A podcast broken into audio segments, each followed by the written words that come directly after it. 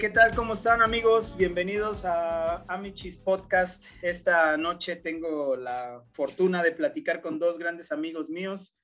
Ellos son de Guerrero, de Chilpancingo Guerrero, de mi ciudad donde yo vivía hasta hace poco tiempo. Eh, estoy con Juan Antonio Magdaleno. ¿Cómo estás, Toñito? ¿Qué tal, Alex? Aquí atendiendo el llamado. Muchas gracias por la invitación. Saludos a todos. Bienvenido a este podcast abarrotero. Hola Lalín, ¿cómo estás? Él es Eduardo Antonio Zuc. Bienvenido, Lalo. Hola, ¿cómo están? Toño, Alex, bien aquí, gracias por la invitación. Chido, Juan. Pues me da gusto saludarlos, chavos. ¿Cómo han estado? ¿Cómo les ha ido con esta pandemia? Ah, pues a mí en lo personal un poquito mal, man. Ya son dos veces que, que me da COVID y esta última sí fue un poco un poco fuerte. La primera solamente un dolor de cabeza y la segunda vez todos los síntomas se me juntaron y este de tres semanas encerrado. Pero bueno, gracias a Dios ya ya vamos saliendo, ya vamos saliendo, ya ya salí negativo. La semana pasada me hice el estudio ya negativo, pero bueno. Eso es a esperar que nos vacunen. Me da gusto. Toñito, ¿cómo te va? Excelente, mi estimado Alex Lalo, pues yo en lo personal, bueno, con un poquito más de suerte que Lalo, a mí no me, me, me, tocó este, infectarme. Y bueno, pues esa semana por el tema de, del trabajo, este, tuvimos la fortuna de, de, tener ya la vacuna, digo, a pesar de que todavía no estamos en el rango de edad que ya están vacunando, ¿verdad? Pero por, por ser del sector educación ya nos, ya, nos ya nos vacunaron esta semana. Así que pues a seguirse cuidando, ¿no? Eso es chido, pues claro. Oye, eh, bueno, pues ustedes no, no lo saben, no nos conocen. Primero que nada, tengo que hacer una aclaración. Todos los que estamos presentes hoy en esta, en esta plática, eh, ninguno de nosotros somos profesionales de la comunicación, de la radio, de los podcasts, de los youtubers. Para nada, al contrario, nosotros nos tocó vivir la transición entre lo análogo y lo digital, creo, ¿no? Este, y pues no sé, Toño, ¿por qué no empiezas diciéndonos quién eres, qué haces, a qué te dedicas, cuántos años tienes y no sé, qué más quieres decir? Sí, claro. Bueno, pues mi nombre completo es eh, Juan Antonio Magdaleno García. Eh, tengo 48 años. Eh, nací en la ciudad de Acapulco y bueno, pues he radicado ya por muchos años aquí en Chilpancingo, este, yo creo que más de la mitad de mi vida me la, me la he pasado aquí, ya soy más de aquí, creo que de allá, ¿verdad? Pero este, igual, no, lo costeño no se me quita, ¿verdad? y bueno, pues trabajo para la, de profesión soy contador público y, y este, trabajo para la Secretaría de Educación de Y bueno, ¿qué te puedo decir? Este, cuando me decías que, que, que había la, la oportunidad de estar en una plática aquí contigo y, y, sentía de repente como que iba a estar en una estación de radio, así, así me imaginaba. Este, no, no, no, pude evitar este, acordarme, digo, esta es una anécdota, ¿no? Este, recuerdo yo en los 80, a lo mejor Lalo se va a acordar, que es mi contemporáneo, ¿va? Este, una estación de radio, Lalo, no sé si recuerdas, este, Stereo Rey. Sí, cómo no. Este, había un locutor de radio ahí muy, muy bueno que se llamaba Ken Smith. Y, y, y el eslogan, ¿no? De la, de la, de la estación muy bueno que decía, ¿no? Este, Stereo Rey, la máxima dimensión del radio. Ah, claro. Y de repente yo me acordaba, digo, ahorita que, que, estoy hablando aquí con ustedes, este, no puedo evitar eh, acordarme de eso, digo, obviamente pues no soy locutor, ni tengo voz de locutor, pero, pero me, me, recordó eso, ¿no? Esta invitación me recuerda un poco e, ese, esa, esa situación. Y bueno, pues aquí estamos, Alex. Este, Lalo, pues a ver qué, cómo sale esta, esta plática, ¿no? Pues bien, creo que bien va a salir. Lalín, ¿por qué no te presentas y nos dices qué haces, a qué te dedicas? Claro que sí, mi buen Alex. Bueno, mi nombre es Eduardo Antonio Suc Bello. Tengo 48 años de edad, recién cumplidos. Soy ingeniero en electrónica y comunicaciones de profesión. Y bueno, pues me dedico a diferentes situaciones. Eh, hace algunos años fui empleado de gobierno, fui empleado en algunas empresas del sector privado. Después ya este, me dediqué a los emprendimientos eh, personales. Iniciamos con una comercializadora, luego eh, tengo algunas plataformas digitales que vendo eh, ciertos servicios, como eh, envío de mensajes SMS a despachos de cobranza, campañas políticas. Comercializo una plataforma también de geolocalización para personal en campo, misma que también he, he vendido para campañas políticas y ahorita estoy eh, tratando de, de, prospectar en Latinoamérica para empresas que se dediquen a cobranza, temas de eh, todo lo que tenga que ver con el, el, monitoreo y la supervisión de personal en campo que pudiera ser. O sea, tú vas a ser el encargado de traer fintos a los que no pagan. pues no, no, no, no tanto a los que no pagan, sino más bien que la o gente a todos en general. No, a los empleados de, la, de las empresas de cobranza que, que son los que andan en calle o en campo, oh, okay, de okay. alguna manera para que ellos se sientan, para que ellos sean supervisados, además de estar enviando toda la información de los deudores a través de formularios, etcétera. Bueno, esa es una, esa es una, este, una aplicación de la plataforma, un uso que se le puede dar. Hay diferentes usos, ¿no? Como eh, temas de, de, de, venta en campo, el tema de las campañas políticas, que está ahorita muy de, muy de moda, porque ya vienen las elecciones el próximo 6 cierto. de junio, ya en tres semanas aproximadamente. Cierto, y bueno, cierto. y estamos en un emprendimiento de una plataforma de delivery que me ha costado un poco de trabajo por ciertas situaciones. Oye, a, a ver, de, eh, aprovechando el comercial, el comercial de, de, tu, de, tus actividades ahí con lo de campañas y con lo que estás comentando ahorita, eh, ¿cómo, ¿cómo se manejan las campañas a, esa, a ese nivel? O sea, ¿qué es lo que, lo que tú les propones a, los, a la gente, a los candidatos, no sé, a los grupos? ¿Cómo es que tú les manejas su, campaña, digamos, digitalmente? Bueno, lo que pasa es que una campaña política hoy en día está dividida en lo que le llaman pues la tierra, que es este todo aquello que se genera a través de la de diferentes, ¿cómo decirte? Son diferentes eh, procesos, por así llamarlos. Lo que es tierra y lo que es aire, ¿no? O la parte digital. Entonces, eh, yo siempre he dicho que una campaña política, más allá de los temas digitales, como son las redes sociales, que bueno, sí tienen cierto peso, pero más bien es un peso enfocado a la, pues, a la propaganda del candidato o a hacer llegar el mensaje político, pero eso no, eso no hace ganar a los candidatos. Al final de cuentas, todos son percepciones con las Sí, campañas sí, sí. digitales.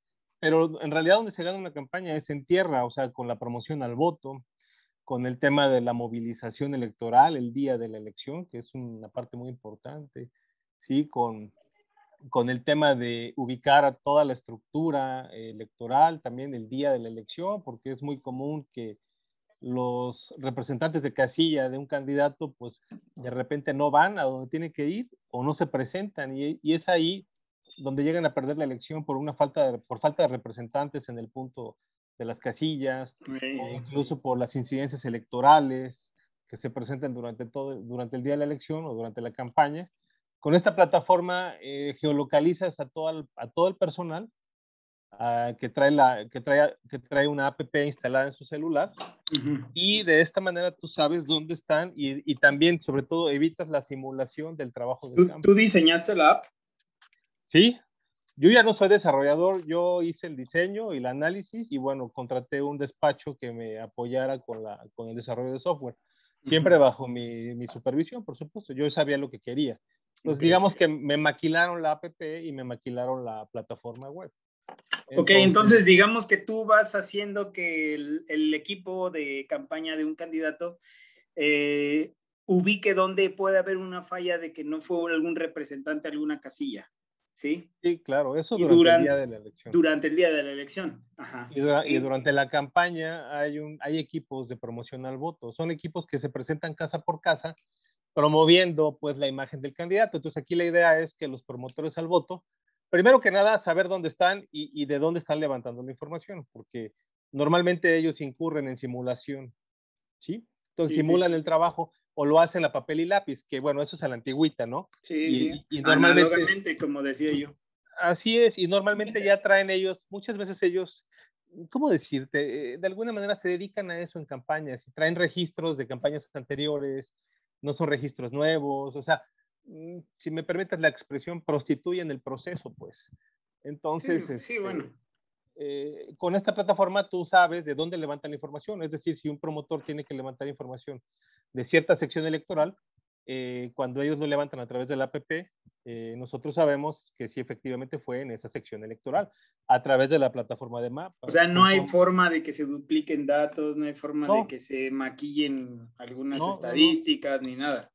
De ninguna manera, todo es en tiempo real y, este, y contamos con capas de información geográfica también que podemos prender y apagar en la plataforma web, como son las secciones electorales, hace cuenta te pintamos los polígonos de las secciones electorales, o sea, cómo están divididas en el mapa, las colonias, los distritos locales, los distritos federales, los municipios, eh, puntos de georreferencia como escuelas, hospitales, toda esa información geográfica nosotros la tenemos y se la proveemos a nuestros clientes. No, pues qué chingón. La neta está muy interesante. Es algo que me estás hablando completamente en inglés o en chino, no te entiendo oh. nada, pero me doy una idea, ¿no? Eh, generalmente yo, la neta, no soy nada, eh, pues ahorita con todos los, los, medios tecnológicos, celulares que tienen papel sanitario y agua caliente, yo no le entiendo nada. La neta es que no me gusta mucho la tecnología, pero pues tenemos que entrarle, tengo que entrarle. Ah, este, bueno, eh, Toñito, ¿por qué no nos comentas qué es lo que haces? ¿A qué te dedicas? ¿Te, gusta la pachanga? ¿Eres de Acapulco? Eh, ahorita vamos a develar algunos mitos de los acapulqueños. ¿Cómo ves?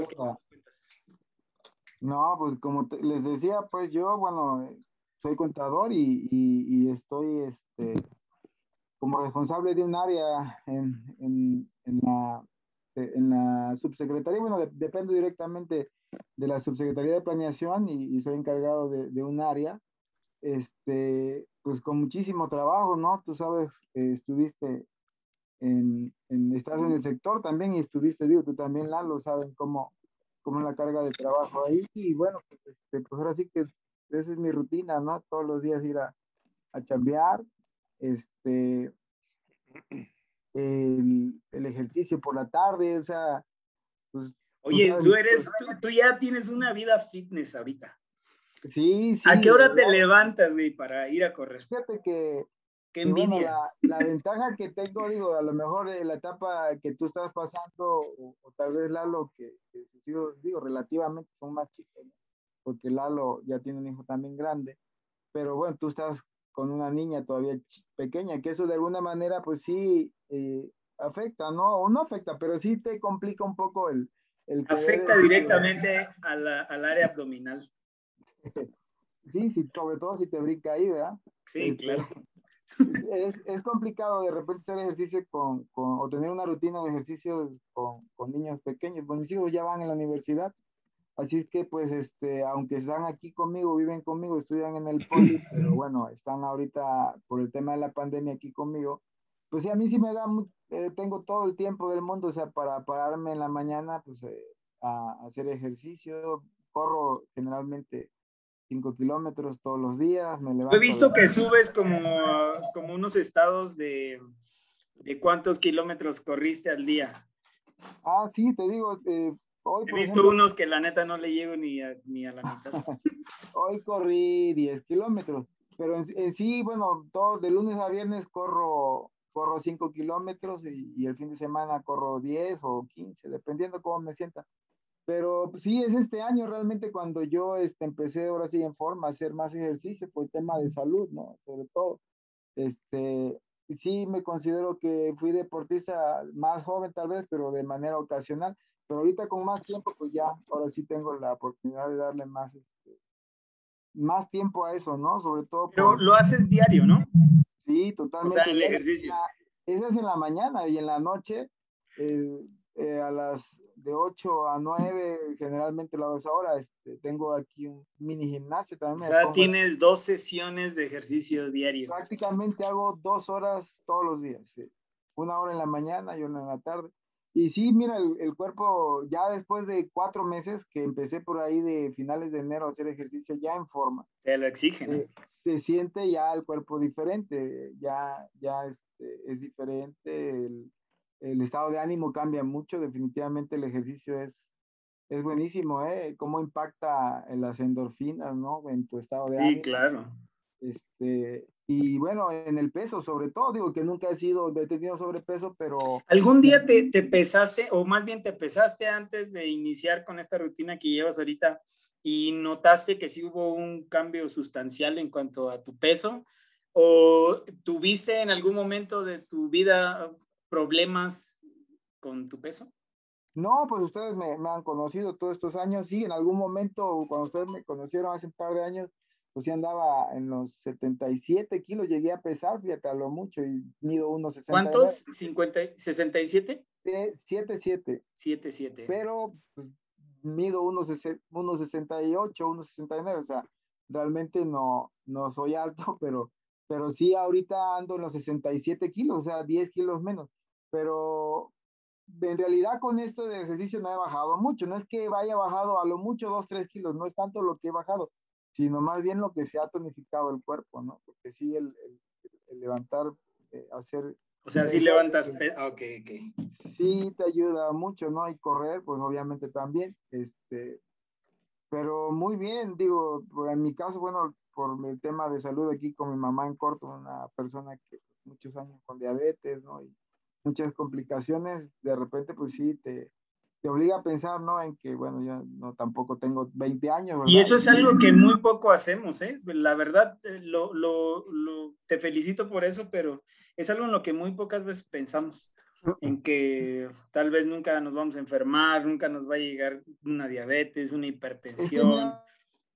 a veces pasa mucho que, pues tú sabes de todo esto, ¿no? O sea, eh, dices, bueno, ok, si no me cuido me puedo enfermar pero yo lo he vivido muy de cerca, pues mi mamá, este, la verdad que sí ha sido muy complicado para ella el, el tema de su enfermedad, tener, este, pues, ha tenido muchas complicaciones, ¿no? Entonces yo en lo personal no me, no me quisiera ver así, digo, realmente no, no, este, no piensen que me voy a enfermar, por supuesto, pero pues hago lo que está en mis manos para que eso no suceda, ¿no? Sí, porque lo vives de cerca. Claro, sí, porque yo lo he vivido muy de cerca, ¿no? Y he aprendido a comer, creo, lo mejor que puedo, ¿no? Digo, tampoco me limito en las cosas, pero sí, sí soy muy cuidadoso, pues. Entonces todo eso me, me ha ayudado, ¿no? Este año definitivamente lo que me ha dejado, ¿no? El año pasado con la pandemia también empecé a hacer mucho ejercicio, pero ahorita creo que he sido más... No, a mí la pandemia me costó tanto hacer ejercicio. Lo que menos me costaba trabajo era comerme un pan y un café diario. Lalo, ¿estás ahí? Aquí estamos, aquí estamos. y yo dije, ya se quedó dormido Lalo.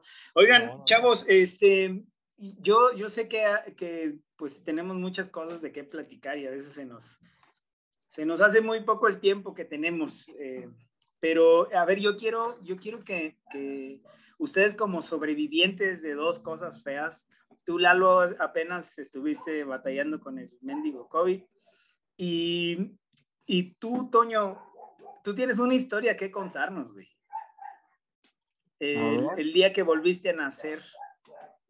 Cuéntanos, por favor, esa historia para que la gente sepa. Cuando, cuando terminaste con Sara, Toño. No. ahí, ahí, le voy a poner un, un ti. Ese día volvió a nacer, Toño. Ya, ya lo escucharon. Bueno, aparte, aparte, aparte también ese día. Sí, tienes razón, Lalito, sí. Renació. es una nueva vida, güey. Ay, no. Volví a la vida, ¿ah? Sí. ¿Cuántas este veces has vuelto a la vida, güey? No, ya varias. Sí, sí. Sí, pero, pero bueno, eh, la, la, la que te refieres tú, este, pues sí, fue un tema este, Desafortunado.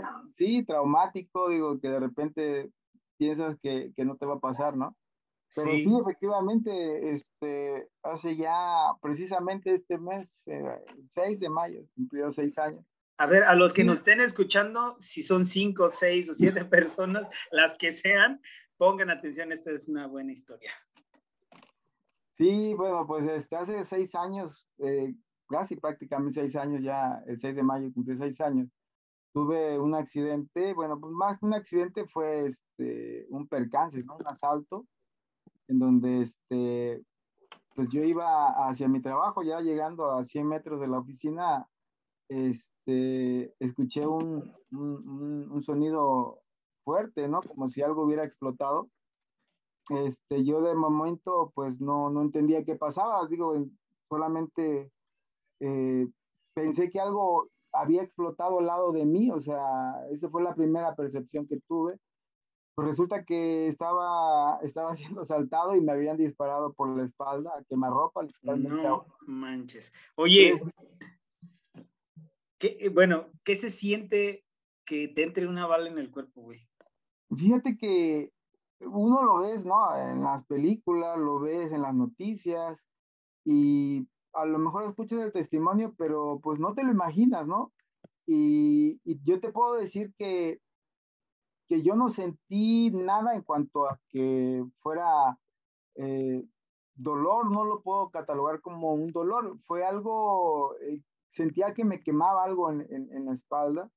Y bueno, te repito, cuando escuché el, el, sonido y, y volteé a ver hacia un lado, porque yo hasta lo primero que me imaginaba era que había explotado la batería, fíjate, mi mente en ese momento. ¿La batería de un carro o de, un carro, exactamente, que había, como que algo había pasado con el carro y a mí me había lastimado, porque ya en ese, fueron segundos, estoy hablando de dos, tres segundos y mi brazo se empieza a mover solo, ¿no? Se movía y se movía y mi, y mi brazo se empezó a hinchar pues sí, efectivamente, cuando volteo a ver, me gritan y, ya me estaban apuntando con la pistola de nuevo y me pedían lo que traía, que en ese momento... O sea, después de haberte dado el balazo ya te querían asaltar. Literalmente primero me dieron el balazo y después me pidieron las cosas. O sea, nunca, nunca me pidieron nada. Es más, yo nunca los vi de frente. Todo fue por, por la espalda y este, bueno, pues yo cuando volteo y ya los veo, todavía se me acercan y me da con la cacha en la de la pistola en la frente y bueno, todavía me abre en la frente. Y este, yo suelto la, la mochila y pues, literalmente corrí. Yo corrí, a, estábamos a 100 metros de la oficina, literalmente, o sea, no, no estaba ni lejos, ¿no? Para entonces, bueno, la gente ya estaba fuera de la oficina, me recibieron. Se dieron cuenta del balazo, supongo. Sí, pues todo fue muy en corto y, y eso es muy escandaloso, ¿no? Entonces, bueno, ellos se fueron, y ah, bueno, eran unos niños, literalmente, yo creo que tendrían no menos o máximo 18 años, pero se veían muy drogados, ¿no? Era gente que, que sí estaba dispuesta a todo, ¿no? O sea, yo creo que no ni supieron qué hicieron. Pero bueno, lo cierto es que me llevaron al hospital, este, afortunadamente, bueno, cuando yo llego al hospital, este, yo no sabía en ese inter que pues, pasó muy poco tiempo en realidad, que en el momento en que me dieron el balazo, en el momento en que ya me estaban atendiendo al hospital, no pasó más de media hora. ah, te, te llevaron rápido. Sí, fue muy rápido. Este, pero bueno, esa media hora fue eterno, ¿no? Porque. ¿Te acuerdas qué pensaste en esa media hora? Sí, claro, yo. ¿Pasó por tu mente morir? Sí, claro que sí. Pero primero, bueno, era pensar si me había atravesado algún órgano, ¿no? la bala. Este, afortunadamente no fue así, pero bueno, no me di cuenta hasta después de media hora, hasta que ya me revisan y se dan cuenta que la bala, bueno, atravesó puro músculo, la parte de la espalda y me salió por debajo de la axila y entró a un costado del brazo y fue por eso que mi brazo se inflamó demasiado, ¿no? Eh, tuviste mucha suerte. Sí, mucha suerte porque... O sea, sí pasó rozando como, digamos, un pulmón o algo así. No, no, no, no, nada, no me tocó ni siquiera las costillas. El tema aquí no fue tanto eso el peligro, sino el que estuvo a, pues me decía el doctor, muy, muy cerca de la arteria, en el brazo. Ah, Ese fue el peligro mayor realmente que yo, que yo ¿Qué Hubiera, ¿Qué hubiera pasado ahí? El bueno, el doctor decía que, bueno... pues nada más, güey. No, pero digo, pues, no, pues empieza a salir sangre, pero pues, llegas al hospital sin problema. Claro, el tema era de que si hubiera sido una arteria, pues obviamente sí hubiera sido algo muy delicado. Muy aparatoso hubiera sido, más bien. Sí, por el tema del, del, sangrado, ¿no? Pero aquí el tema era de que no me podían operar porque yo tenía, no sé, una, comí muy tarde ese día. No me ah. podían operar por esa situación. Entonces, esperar casi dos, tres horas entonces, este, el doctor pues decía que, ah, digo, afortunadamente ya la había librado, pero pues no sabía qué consecuencias iba a tener mi brazo, ¿no? Si iba a quedar mi brazo a lo mejor tieso o sin movilidad, no sé. Afortunadamente, pues, este, no, no, no, no tuve ninguna consecuencia. Este. Es tu brazo izquierdo, ¿no? El brazo izquierdo, así es. Y bueno, pues gracias a Dios aquí estamos. Este, ahora sí que, y te cambia la perspectiva. Fíjate que es un tema bien, bien importante. Este, de repente, creo yo que mm, a veces no tomamos, yo en lo personal digo, así me pasó, es algo en especial que a mí me pasó a raíz de esa situación que yo empecé a ver la vida de otra manera. Digo, como todos, o sea, de repente con el tema del trabajo, ¿no? Las responsabilidades de los hijos, de la casa, ¿Crees que una experiencia... Uno, uno, se estresa, pero sí ha aprendido, creo yo que ha aprendido a ver la vida de otra manera. Oye. A, no, a no dejar las cosas eh, pendientes para después, ¿no? De repente, yo sé que soy algo así como, como que, no sé, no, no sé cómo se va a escuchar lo que voy a decirte, pero... Como cliché. Sí, como eso de que te compras ropa, un ejemplo, ¿no? Y no, pues me la, hasta, me la voy a tener hasta que haya una fiesta, ¿no? Ahorita me vale, ¿no? O sea, lo que sea que yo tenga, me, al otro día me lo pongo, o, este, cosas así, ¿no? Que, que no quiero perder mi tiempo eh, en tonterías, digo, yo insisto, como todos, pues, también tengo mis defectos, ¿no? Y también me enojo, también me equivoco, pero este, procuro llevármela eh, lo más ligero que puedo y todo fue a raíz de eso, créeme. Todo fue a raíz de eso. A mí me cambió mucho eh, la forma de ver la vida. Más que los cursos de coaching. Sí, yo creo que sí. no creo. ¿eh? A ver, nuestro amigo Lalo, que, sabe de ese tema, nos podría orientar más. Lalo está más de cerca con eso. Tú este, lograste llegar a la cima del, del, éxito. Cosa que tú y yo no pudimos. Bueno, nosotros nos quedamos estancados, ahí lo tengo que reconocer. Es algo que no he terminado tienes que decir, Alex, de qué estamos hablando a tu público, porque pues, no, se van, no van a saber. Pues coaching, la neta no me quiero meter en pedos. Este, es, es muy complicado hablar de todo eso. No, pues, no, pero eh, platica de, o sea, ¿por qué estamos diciendo quién llegó y quién no llegó? ¿Por qué? Es que, mira, bueno, es importante, Ale, es importante porque ahí nos conocimos. Sí, ¿eh? sí, sí, de hecho, bueno, eh, nuestra amistad nació a raíz de de estar todos enfermos, todos, todos madreados de la vida, todos, este, pues, ¿cómo, ¿cómo, se puede decir? Llegamos a ese lugar muy eh, golpeados, ¿no? Eh, llegamos muy necesitados de amor, de comprensión y cariño y de, atención, esa es la verdad. Eh, nosotros nos conocimos. De una, de una orientación. En busca de una orientación, más que nada. Sí, es, tienes razón, Lalo. Porque eso de, este por falta de amor y cariño, pues sí se va a oír como que... propios, propios. Sí, propios de alguna manera sí se puede, se puede decir. Pero pues nosotros nos conocimos en un grupo de, de ayuda, de crecimiento personal, eh, pues espiritual. Marcamos un parteaguas en una institución que todavía sigue este, siguen trabajando, ¿no, Lalo? Bueno, ahorita por la pandemia creo que están parados. ¿eh? Sí, sí, pero bueno, nos conocimos en Crearte, Chilpancingo, y no es comercial, no me dan ni una licuadora. pero ahí nos conocimos y, bueno, yo creo que a raíz de ahí, eh, a raíz de nuestros rasgos disfuncionales, pudimos hacer una amistad que hasta la fecha sigue. ¿Cuánto tiene de eso, Toño? Tú eres bueno para las cuentas, güey. Sí, claro, cómo olvidarlo. Este, finales de 2013. 2013. 2013, así es, así es. Bueno, ese proceso duró unos pocos años después, pero yo creo que nuestro proceso personal sigue todavía, güey. Cada vez que nos ah, juntamos a platicar, ahorita es una plática muy light, este, realmente solamente es para que nos conozcan, para que se vayan habituando. No va a ser la primera vez que vamos a platicar, eh, pero pues sí vivimos cosas fuertes, ¿no? Sí, como no. Como cada quien traía sus, sus propios demonios que fuimos ahí a, pues, digamos que a trabajarlos, ¿no?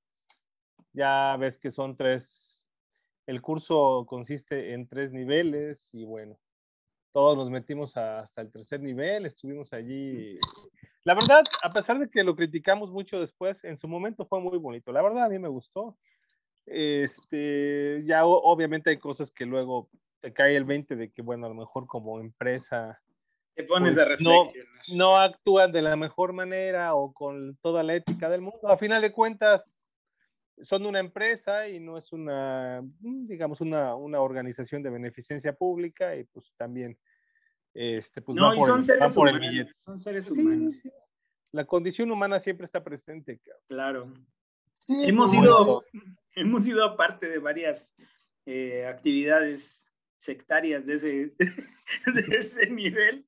eh, Sí. Pero pues sí, yo también comparto contigo eso que dices, Lalo. Eh, en su momento sí, sí lo disfrutamos. Yo pienso que, Sí. que el disfrutar de, de esos momentos ahí en ese grupo, eh, pues nos llevó a, a valorarnos unos con otros y a conocernos tal y como somos.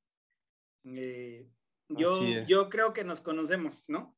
Tal y como somos. Claro. Entonces, Sí. yo creo que eso vale la pena mucho en una amistad. Definitivo, yo pienso y coincido con ustedes, ¿no? El tema de, pues, este, llegar a un nivel de, de apertura en el que, pues, hacías una catarsis, ¿no? Y, y sacabas y, y explotabas, y te permitía ver a la otra persona tal cual era, ¿no? Y no... Así mm, es. Ahora sí que eso nos, nos ha ayudado a, a poder sentarnos y platicar y decirnos lo que pensamos sin ningún problema, ¿no? Digo, claro. obviamente, pues influye el hecho de que haya compatibilidad también en, las, en, en los caracteres de cada quien, pero bueno, hay química, es evidente, ¿no? Entre la gente que estuvimos ahí, este, a lo mejor uno, uno no tanto con uno, pero el, el grupo compacto que hicimos nosotros, este, creo que, que en general todos hicimos, eh, tuvimos esa química, ¿no? La apertura de conciencia fue, fue buena porque nos dimos cuenta de muchas cosas. Digo, el hecho de que mejoremos o no, o hayamos mejorado o no, lo que queríamos mejorar en su momento, bueno, pues ya son experiencias personales y decisiones personales.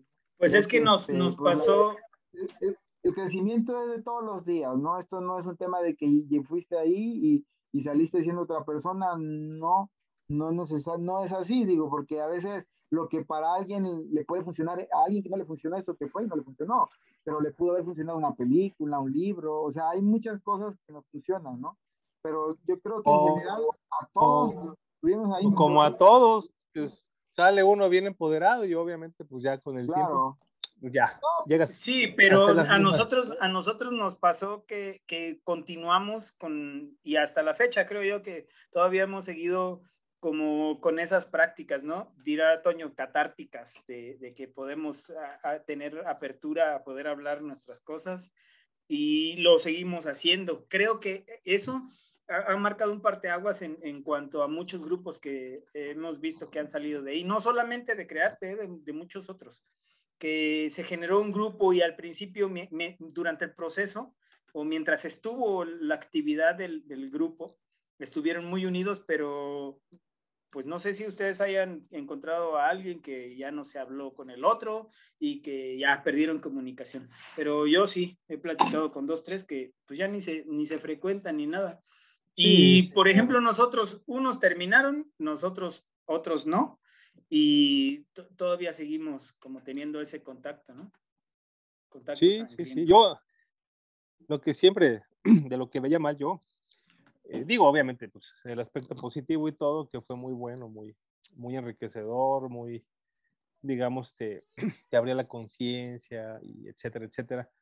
Pero algo que a mí en lo particular no, no me gustaba es que, bueno, yo sentía que allí iba mucha gente nada más a, a- ver qué se ligaba, digo, sobre todo este, hombres que iban a buscar mujeres que llegaban vulnerables. Eso se, se me hacía no tener madre para hacer esas cosas. Y, lo- y yo vi a varios cabrones que hicieron eso. Sí, sí. Buscar mujeres vulnerables. Ustedes saben cómo llegaban las mujeres ahí, ¿no? Muy, muy, todos, de hecho todos llegábamos vulnerables. Sí, pero bueno, una mujer que llega despechada o a lo mejor recién divorciada, sí. recién dejada, golpeada, no sé, cosas así, que cosas fuertes que a lo mejor vivió una mujer, llega vulnerable y nunca falta el cabrón que se quiere aprovechar de esa situación. Y es algo que yo vi mal de, de- de- ese tipo de cursos, pero de ahí en fuera, lo demás me parece... ¿Lo recomendarías, Lalín? Sí, sí lo recomendaría, porque no, claro, es un- una, yo creo que es una experiencia que todos deberíamos de vivir en algún momento de la vida. Al menos los dos primeros cursos, el uno y el, el nivel 1 y el nivel 2. Toñín, ¿lo recomendarías? Sí, también yo creo que, digo, no creo que sea lo único, ¿no? Que te permita eh, tener un nivel de conciencia, ¿no? Y ahora sí que como se dice vulgarmente, que te caiga el 20, ¿no? De las cosas que te suceden. No necesariamente tiene que ser a través de estos cursos, pero, pero sí es una forma, yo creo que sí es una forma de, de poderte abrir los ojos, ¿no? Y Sí. darte cuenta para qué es lo que tienes que mejorar y trabajar, porque, insisto, o sea, el trabajo está saliendo de ahí, no, no dentro. O sea, eh, nada más te abren los ojos, te ayudan a abrirte los ojos para que tú puedas este, hacer algo por ti, ¿no? Pero de- en el Pero- día a día. Pero sabe- ¿sabes qué? Yo, por ejemplo, he ido a, he ido a terapias, incluso he ido a terapias familiar, he ido a terapias de uno a uno y francamente no he sentido la misma intensidad como lo he sentido en ese tipo de grupos, a pesar de que, bueno, hubo cosas que no me gustaron, pero creo que las dinámicas y, los objetivos de los cursos sí son buenos y creo que son mucho mejor tomar terapia grupal así como se toma allí, eh, o con dinámicas, con todo lo que se vive allí, que incluso ir a un psicólogo eh, de un uno a uno, donde hay poca interacción, o incluso terapias familiares. Creo que, y yo ya lo he vivido, y, y como cuando he salido de ese tipo de terapias, no me he sentido satisfecho. Sientes que pues nada más vas a tirar tu dinero, digo, lo digo honestamente. O a lo mejor No no he tenido la suerte, o no he tenido la suerte de tener un buen terapeuta para ciertas situaciones de mi vida. Pero, o sea, lo que yo voy es que comparándolo siempre contra estos cursos de coaching ontológico, porque así se llama la, Sí, sí, sí. ese esquema este, o esas dinámicas, este, creo que ha sido más intenso lo que se ha vivido ahí en el coaching ontológico que en una terapia con un psicólogo. Así, ese es mi punto de vista. Yo empecé una terapia con un psicólogo y la verdad, muy buen psicólogo. A las tres terapias, a las tres sesiones, yo ya estaba totalmente sano. La consulta costaba 900 pesos y dije, Nel, No, ya, pues sí. ya me curé. Yo siento que esa es la mejor terapia. Pues, claro, Digo, y mientras, claro. y mientras no esté liderada por Emiliano Salinas, pues está, está bien. ¿eh? ¿no? Porque ah, hay un pasito que se vuelve así de extremo, una cosa de esas, la neta, porque hay mucho Ah. contacto, ¿no? Hay, hay mucha, eh, pues, pues sí se indaga muy profundo en, en la mente de la gente. Y, y de alguna u otra forma, pues tienes que, que saber controlar eso, porque pues puede ser presa fácil de, de, Ah, no, sí, claro. de cosas De muchas cosas. extremas. Sí. ¿Ibas a decir algo, To- Toño? Este, sí, te decía que, bueno, mucho tiene que ver también la disposición con la que vayas, ¿no? Me está comentando Lalo que él siente que le funcionó más eso que ir con un psicólogo y, digo, y, sí, sí, sí puede ser. Eh, ahora que mi hija estudia psicología, dice que cuando hay una como química, ¿no? Entre el paciente y el psicólogo le llaman report, report, una cosa así, ¿no? Que sientes esa confianza, ¿no? Con la persona. Entonces de repente el, el, el, coach, pues a lo mejor te hace sentir eso, ¿no? Esa confianza y tú vas con toda la disposición también de, de querer sanar, pues las, la combinación de eso. Pues es que yo creo que todos llegamos con la necesidad de sanar algo.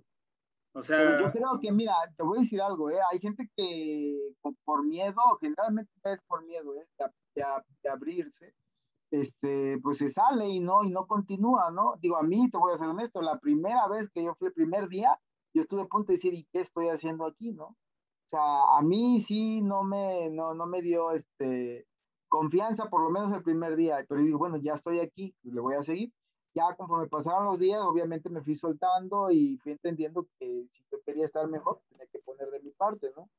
Pero sí, sí es definitivo, o sea, influye mucho en la actitud con la que tú vayas, ¿no? Porque si vas cerrado, nada te va a funcionar, ¿eh? Ni el mejor psicólogo del mundo, ni el mejor libro, ni la mejor película. O sea, si tú quieres cambiar, tienes que estar dispuesto a que las cosas eh, pasen, que funcionen, si, si tú tienes la disposición. Sí, sí claro. Pero normal, normalmente llega uno cerrado, ese tipo de cursos. Y ya las dinámicas, pues de alguna forma van haciendo que te vayas integrando. Digo, creo que a mí en lo personal me gusta, sí me gustó mucho, eh, sobre todo el nivel 2. Pero. Oye, bueno, Lalo, ¿a ti te costó trabajo abrirte a, a, poder expresarte? Sí, cómo no, claro que sí. sobre todo que yo siempre he sido enemigo así de esas terapias, de esos así dinámicas de grupo, ¿no? Cuando vas, que bueno, o sea, en diferentes etapas de la vida te puedes encontrar, pues, a lo mejor en la escuela o, ah, no sé, en alguna reunión, que nunca falta el que diga, a ver, vamos a hacer una dinámica y agárrense de las manos, o sea, así como que... Así como ridículo, cabrón. Sí, o sea, qué hueva, cabrón. No, me, no, no me vengas con esto. Bueno, pero de, como que eso es, eso es parte como ¿O pues es parte de la personalidad de cada quien. Digo, yo, soy, yo soy muy introvertido y muy cerrado con mis cosas, pero bueno, ahí poco a poco te vas abriendo, porque digo, ves que la gente se va abriendo, te vas abriendo. Sí, nos dimos cuenta. Es, un, es, una, es, una, bola de nieve. Sí, es una, es, es, una experiencia catártica, dirá Toño. La verdad a, mí, a mí la neta es que al principio no me costó abrirme tanto tanto que al final me abrí como quesadilla y, y, me salí. Pero este... Es que tú, eres más extrovertido, Ale, también, pues tu personalidad es esa también. Claro. Eso es cierto, a ti, y eso ayuda, eso ayuda un poco. Igual que Lalo, yo me identifico con Lalo. A mí yo también me considero un poco este, cerrado, este, serio, sí, y, pero bueno, estaba consciente era lo que quería, ¿no? Y sí, sí me abrí, por supuesto que sí me abrí, pero sí muy cerca del 100%, sí, sí me abrí. Oye, Toño. a, a, a, que sucedieran eh, Oye, Toño, como que no te escuchamos bien. ¿Tú escuchas bien, Lali? No, se, se escuchó robotizado, Toño. Eh, ya te convertiste en un robot, Toño. Este, ¿Nos podrías hacer el favor de repetir todo lo que dije? ah, eh, no, nos escuchas bien. Eh, yo creo que va a ser tu internet, Toñito. Sí, a mí me escucha, a mí me escucha. A ti te escucho perfecto, Lalo. Creo que ya perdimos a Toño. A ver. Mayday, Mayday. Se ha de haber desconectado Toño un momento. Sí, se desconectó. Houston, lo perdimos. Oye, este, Lalito, bueno, yo creo que, que, eso, ahorita hablando de la personalidad, tiene mucho que ver como cómo fuimos criados, cómo las experiencias que vivimos, si fueron muy traumáticas, traumáticas o como sea. Pero, este, ¿tú cómo consideras que, que haya sido, por ejemplo, tu, tu adolescencia, tu juventud, ¿crees que eso te marcó para, para poder o para ser así, digamos, más introvertido? ¿O, ¿O, piensas que desde que eras un niño así eras? O sea, así naciste ya con ese temperamento. No, pues yo creo que definitivamente te va marcando la, la infancia, depende cómo la hayas vivido, la adolescencia, este, la época de, digamos, la juventud, la temprana juventud, cuando vas después de la prepa, ya inicias la universidad, etcétera. Pero bueno, tal vez sí, seguramente la infancia es algo que me marcó, ya después la, eh, la adolescencia, este, pues también, no tanto como la infancia, y ya la, después de la, digamos, cuando yo eh, terminé la prepa, que me fui a estudiar, eh, bueno, para mí las mejores épocas de mi vida fueron la preparatoria y la universidad. Te fuiste a estudiar fuera del país, ¿no? No, no, no, en Querétaro estuve, yo estuve estudiando. Ah, ok. Pero sí estuviste fuera del país un tiempo, ¿no? Como un año salí fuera. Sí, tuve oportunidad de estar en, en, Cambridge, en Inglaterra. ¿Y qué hacías allá? Eh, estudiando, estaba estudiando inglés, me fui, tenía, tenía mi carro, terminé mi carrera y dije, no, pues voy a vender mi coche, me voy a dar un año sabático antes de empezar a buscar chamba. Vendí mi carro y me lancé a la aventura un año, poquito menos de un año allá a estudiar inglés y bueno. Después regresaste y te casaste. Regresé, no, me regresé y me puse a trabajar, cabrón.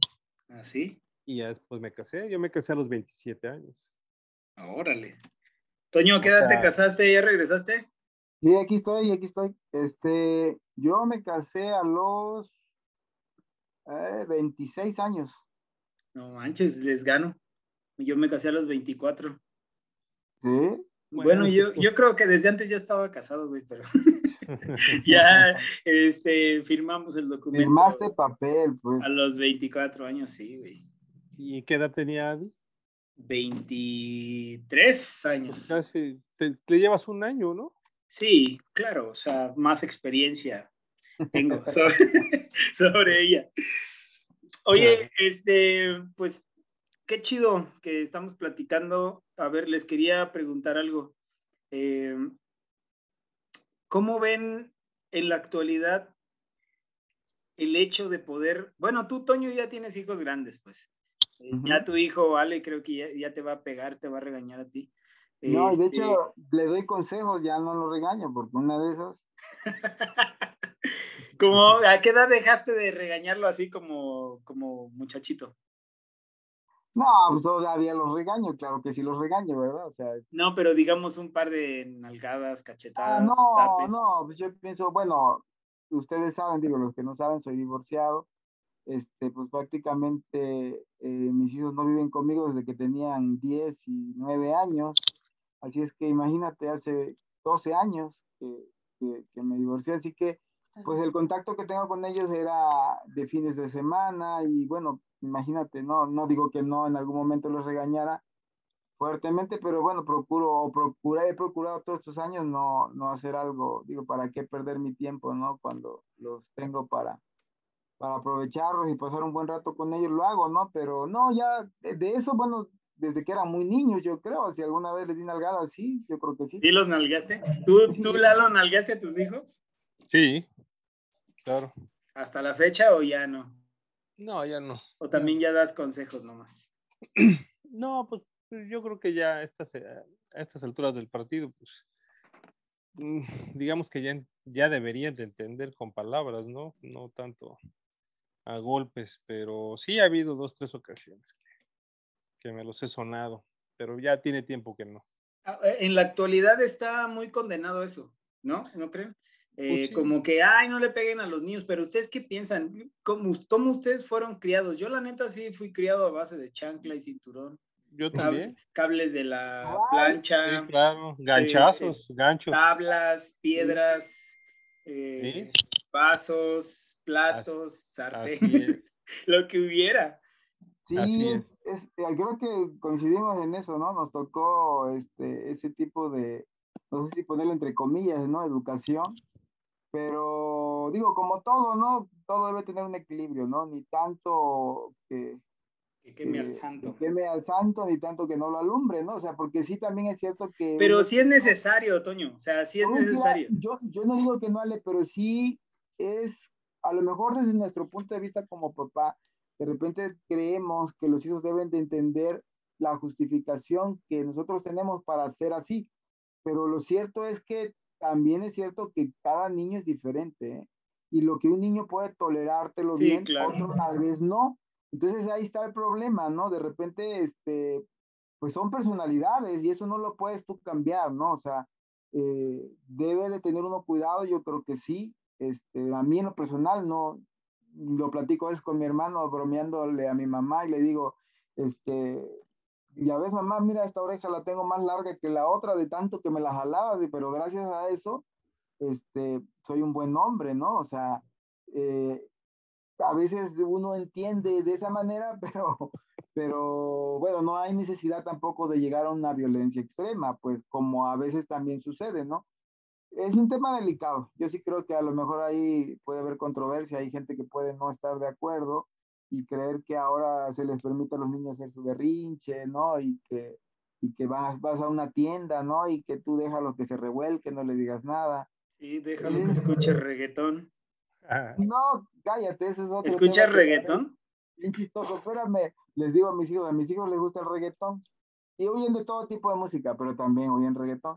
Les digo, oiga, me la pasé los nueve meses. Fallaste como padre. Sí, sin nada, sí fallaste. Oye, les digo, estuvieron nueve meses en la panza de su mamá y les ponía el audífono en la panza para que oyeran a Mozart. Y a que oigan a, a, este, ¿cómo se llama? Maluma y... A Daddy Yankee. No, puede ser. Y todos los rigotoneros, digo, ¿en qué fallé? ¿En qué fallé? En ese aspecto te puedo decir que sí, yo eh, adiestro a mis hijos muy bien. No, pero te digo algo, también les gusta la buena música, eso también lo acepto. Fíjate, a los dos, Fernanda y Alejandro también dicen, a pesar de que oyen reggaetón, dicen que parecieran que nacieron en la época equivocada porque les gusta la música de los ochentas igual, ¿eh? O sea, y, no lo oyeron de mí, ¿eh? Créeme que esa parte sí yo no se las inculqué. Este, pues con eso de, de, de tener tanto acceso de tantas cosas en internet, en YouTube, pues yo creo que por ahí va el asunto, pero, pero sí están como equilibraditos, pero en la parte del reggaetón definitiva no me gusta que les guste, pero bueno. Pues es que, pues es que ahí va la corriente, ¿no? Digamos, de los chavos. Y, y, y quieras o no, sí influye mucho en, en, la personalidad de una persona. O sea, este, yo, yo no es que esté en contra del reggaetón. Todos aquellos que les gusta el reggaetón y me van a odiar por ese comentario, no estoy en contra del reggaetón, pero sí se me hace como que han caído muy bajo, ¿no? Ahí, Sobre todo las letras, vale, las letras, yo pienso que digo, qué bárbaro. Y el contenido, porque digamos la música no tiene ninguna mendiga variación, es exactamente lo mismo. Una letra de una mujer, ¿no? De, de, de, de, que quería tener sexo con alguien, o sea, una letra tan explícita que, que te voy a decir algo, ¿eh? O sea, y de repente te da risa porque dices, por ejemplo, Juan Luis Guerra, ¿cómo te dice? Quisiera ser un pez para tocar con mi nariz tu pecera, una cosa así, de alguna manera te está diciendo lo mismo. Sí. ¿No? Pero te lo dice de otra manera. Pero vaya, de verdad, dices tú, bueno, y ahora no, ahorita la letra es explícita a tal grado que sí molesta, o sea, a mí en lo personal esa parte digo, bueno, ya. Sí, es como los memes esos, ¿no? Que, ay, quisiera agarrarme contigo, unos besotes y todo, hey, Juan Luis Guerra, no podemos decir eso. ¿no? ah, entonces escribe, quisiera ser un pez para tocar. Exactamente así. Ahora, otra cosa es cierta, ¿eh? acuérdense que también en, la, en todas las épocas, en toda la historia, digo, desde que existe la música, este, ¿qué les gusta en los 50, 60, cuando estaba el rock? ¿Qué decía la gente, los papás y los abuelos de los muchachos que oían esa música, que también era música fea, ¿no? ¿Qué decían de Ozzy Osbourne? A nosotros, bueno, a Lalo y a mí, que somos contemporáneos, nos tocó ir heavy metal, ¿no? O, el mismo rap, ¿no? Que, que, de repente tú decías, bueno, en esa época nos gustaba, en los ochentas, ¿no? Pero yo considero que ustedes dos tienen un excelente gusto musical. De hecho, cuando hemos tenido reuniones, podemos coincidir mucho en, en los gustos musicales y es algo que yo les admiro mucho. Así es. Sí, bueno, es que nosotros, a nosotros nos tocó. La música, no porque la hayamos vivido, digo, La Lin. nos tocó, es que se, se, fue este Toño otra vez. Sí, se fue. Creo que sí. Pero bueno, complementando lo que decía Toño, la verdad es que nos tocó la, las mejores épocas de música, yo pienso, cabrón, los ochentas y los noventas. Sí, donde había, sí, donde había contenido de, de, No, pero además los ochentas y los noventas marcaron como que eh, muchos cambios, cabrón, ¿sí? de lo análogo a lo digital, este, eh, eh, se dieron a conocer los grandes artistas que hasta hoy perduran, cabrón, los grandes grupos musicales, digo, también los setentas. Las canciones que marcaron un... Las canciones que, que, que, son vigentes, que siguen vigentes, y van a seguir vigentes, güey. Sí, van a seguir vigentes. No, no, no son como las canciones del reggaetón, por ejemplo, ¿no? Un éxito de Maluma, pues a lo mejor pega un año, y créeme que en cinco años ni quien se acuerde de ellos, cabrón. Pues es que llega a volverse desechable, porque ya ahorita cualquier cabrón puede hacer una canción en, en, la compu. O sea, es más, no te vayas lejos en el celular, ya los, los las apps que vienen con eh, ritmitos y con ruiditos y le puedes conectar tu guitarra y hacer una canción. Ya, o sea, produces algo. es muy fácil. Es, es muy sencillo. No es como antes que había todo este este, toda una producción, cabrón. Y toda la producción y toda la algarabía y todo el, el, show que hacían para ir a grabar un disco, ¿no? Sí, sí. Y la gente esperando que saliera otro disco y el, el, compositor esmerándose por sacar contenido nuevo. Ahorita yo siento que muy pocas cosas nos pudieran sorprender.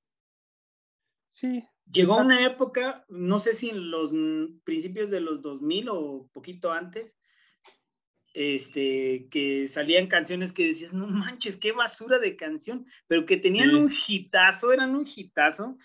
No sé, te vas a acordar del gato volador, de, ese, de, ah, canciones, ¿no? Puras, este bueno. Ah, o sea, había de todo, pero definitivamente lo que marcó, lo que marcó esos tiempos, por ejemplo, Michael Jackson, Madonna, yo me acuerdo, había modas que se implementaban. a raíz de las vestimentas de Madonna, de Michael Jackson, de Queen, en fin, ¿no? No sé si te acuerdas de todo eso. Sí, pues de algunas cosas. La verdad es que yo ya, ya, pues, obviamente, ya lo dijimos. Estabas chavo, más chavo. Sí, pero yo creo que sí, sí, mis influencias con los hermanos de mi papá, con mi papá mismo, este, pues mira, nosotros vivíamos en un pueblo de tierra caliente que se llama Paso de Arena, que eh, eh, mi papá logró eh, hacer un experimento que le salió bien. Bueno, no un experimento, sino puso una antena de tele en uno de esos tubos que ponían altos para recibir la señal y conectó el radio a, un deck que tenía con varias cosas, ¿no? Y, conectó el radio ahí, la señal. Entonces nosotros allá, a pesar de que estábamos en el, pueblito, pues un pueblo chiquito, eh, donde pues lo único que llega, pues llega a veces en mala forma, digamos música norteña, música de banda, música de corridos y eso se escuchaba allá, ¿no? pero mi papá logró conectar esa antena y escuchábamos Estereo Joya. ¿Te acuerdas de Estereo Joya? Sí, cómo no, Estereo Joya. Escuchábamos Estereo Joya y pues música en español, ¿no? Pero música chida, digamos. Muy buena. música buena.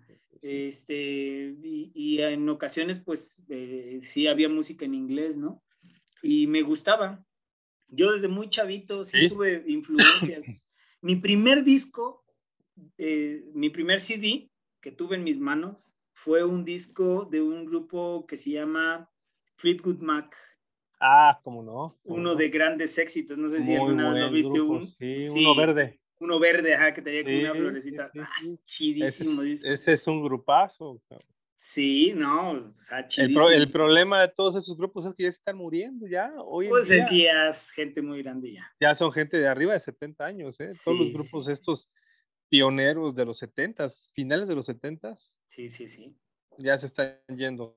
Tenemos, bueno, no sé, Génesis con Phil Collins, creo que me dijo Lalo, me dijo que iba a haber una gira en Estados Unidos. La gira del adiós, pero pues Phil Collins ya en bastón, Sí, ya está bien traqueteado. Oye, pero eso le sucedió, le sucedió en una brechita pequeña de tiempo, ¿no? Sí, así es. Porque la verdad tampoco, tampoco es tan grande. ¿Cuántos años tendrá él? A ver, déjame ver. Phil Collins debe tener unos 72 por ahí. Sí, recientemente se enfermó, ¿eh? no tiene mucho también que lo veía. Este, sí, pero estaba bien, o sea, como que sí le cayó pues la enfermedad, o sea, el viejazo le cayó durísimo, cabrón. Pero algo le pasó, ¿eh? Porque creo, por ahí estaba viendo que se divorció y su mujer le estaba quitando todo. no. Yo, creo que a raíz de eso, mano. Pues, eh, puede ser. Que Nació el 30 de enero de 1951. Fíjate, mi papá es mayor. Del 51, ¿qué? O sea, ¿qué son? 50, 70. 72 años. 70 años, 70 años. 70, 70 años. O sea, ¿Estás de acuerdo que no está tan grande como para estar así como se ve? No, manches, mi abuelo tiene 87 años y todavía anda ahí caminando. Por, ejemplo, Mick Jagger, ¿cuántos tiene? Ah, por ahí. Por ahí, a ver, a ver. Ah, ¿no? yo creo que a lo mejor más, sí, sí, sí, sí. Y, todavía se ve más, más entero. No, pues sí, y se mueve ahí. Es del 43, güey. Mick Jagger, fíjate. fíjate. Michael este, Philip Jagger. Ya va para los 80. Phil Collins es ocho años más, más este, joven. Sí, ya se lo está cargando pifas. Y, y ve a Mick, Jagger cómo se mueve en el escenario todavía. Y siento que Mick Jagger llevaba una vida un poco más. Este, Incluso más, sí, más acelerada. más aceleradona. A lo, mejor por eso, a lo mejor por eso se conserva más, güey.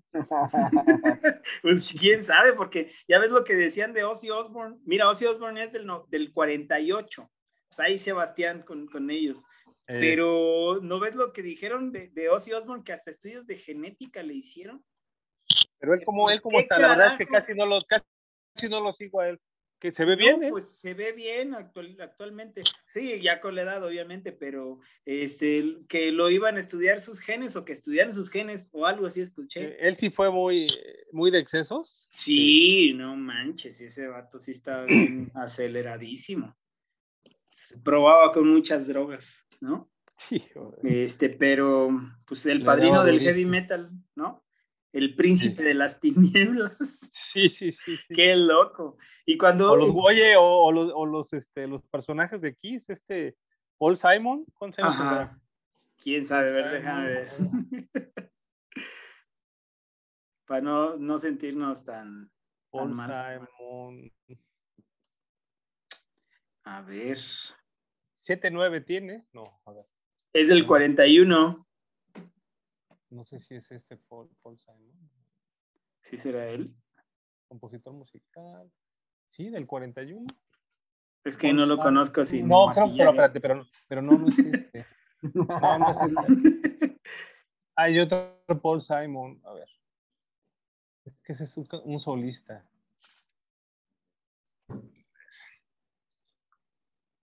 No, pero sí, este, no, sí es otro. Es, es, Es Paul otro. Stanley. Paul Stanley, sí, tiene 69 años. Aquí está. Sí. Es del 52, ¿sí? Sí, sí, sí, sí. De enero. Sí. Y no se ve mal, ¿eh? El vato. No, no, no. Se conserva. Se Se conserva. conserva, se conserva, se conserva. Pero pues en esa época había muchos, este, pues como excesos, ¿no? En, ese, en esos ambientes. Eh, Es Gene Simons, es el otro. El otro es Gene Simons, exactamente. Ese, ese tiene 71 años él. Ah, es más ruquito. O sea, ya todos esos cuates de esa época andan en los 70. Ya, Eh, arriba. Como tú, tú, si fueras a salir a un viaje de Chilpancingo a la Ciudad de México, que son aproximadamente tres horas, tres y media, o si manejo yo No. dos horas cuarenta, este, ¿qué, ¿cuál sería tu, tu top ten de rolas que escucharías? No más 10 canciones, dime. O top 10 de los grupos que irías escuchando. Pues yo escucharía la de Caballo sin nombre de América. El nombre de Ojalata de América. Eh, Pero- Hotel California. No le vas a la América, ¿verdad? No. Hotel California de, de- de- de Eagles. Un, me hay una canción que me gusta mucho de Eagles también. Un nuevo chico en el pueblo. Luego escucharía las de Fleetwood Mac. La, hay una que se llama Big Love. ¿De Fleetwood Mac? Sí. Y, y no me acuerdo otra de Fleetwood Mac, de Fleetwood Mac muy buena, pero no me acuerdo el nombre. De ahí me iría, y creo que ya llevo seis. Escucharía una de Led Zeppelin, la de Stairway to Heaven.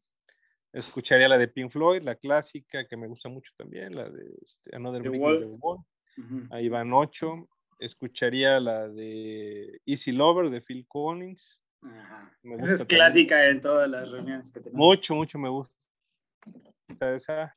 Y, y la 10, pues sería la de Tina Turner de Simply the Best. Me gusta mucho. Ah, está chida esa. ¿Te consideras musical? ¿Muy musical o dos, tres? O casi no. Dos, tres, dos, tres, dos. Entre ver una película y escuchar música, ¿qué prefieres? Hijo, pues depende de qué película, pero. No, pues digamos Ah, una buena película. de- depende del estado de ánimo, claro. Pero yo creo que una película la, la veía primero y ya después. ¿Sabes qué me gusta mucho hacer los viernes, sábados? Eh, ver, me, me gusta mucho ver videos de YouTube con una chelita al lado. Ándale. Como musicales, ¿no? Sí, sí, sí, sí, claro. Me gusta mucho un grupo que se llama, no sé si conoces a Bobby Farrell, el de este cuate que canta las de Ma Baker y todas esas. Se me hace muy bueno ese cuate, ya murió. ¿No, no lo ubican? No. Este, Bonnie M, Bonnie M se llama el grupo, Bonnie M. Es un negrito con, con cuatro chicas de color también, que son su, coro, su, pues, su coreografía y también su coro. No, pero No ya lo noté. No sé si. Sí, sí lo conocen, hombre. La de Ma Baker, la de Rasputín. Y este, ay, son, tiene varias muy buenas. Las voy a buscar.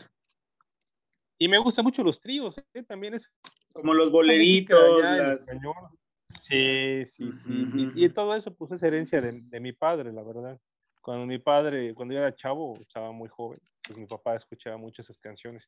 Y se te va quedando el gusto musical de lo que Sí, escuchas claro. cuando tú eres chavo. Claro. En eso José tenemos una gran responsabilidad. Todo eso, definitivamente. Tú, Toño, yo sé que tú sí eres muy musical, men. Ah, bueno, tocas el piano. Tú, Lalo, no tocas ningún instrumento, ¿va? ¿O sí? Se oyó algo. cabrón. No, yo nunca dije nada, güey. Yo, yo No, no. no, fíjate, no, fíjate que no.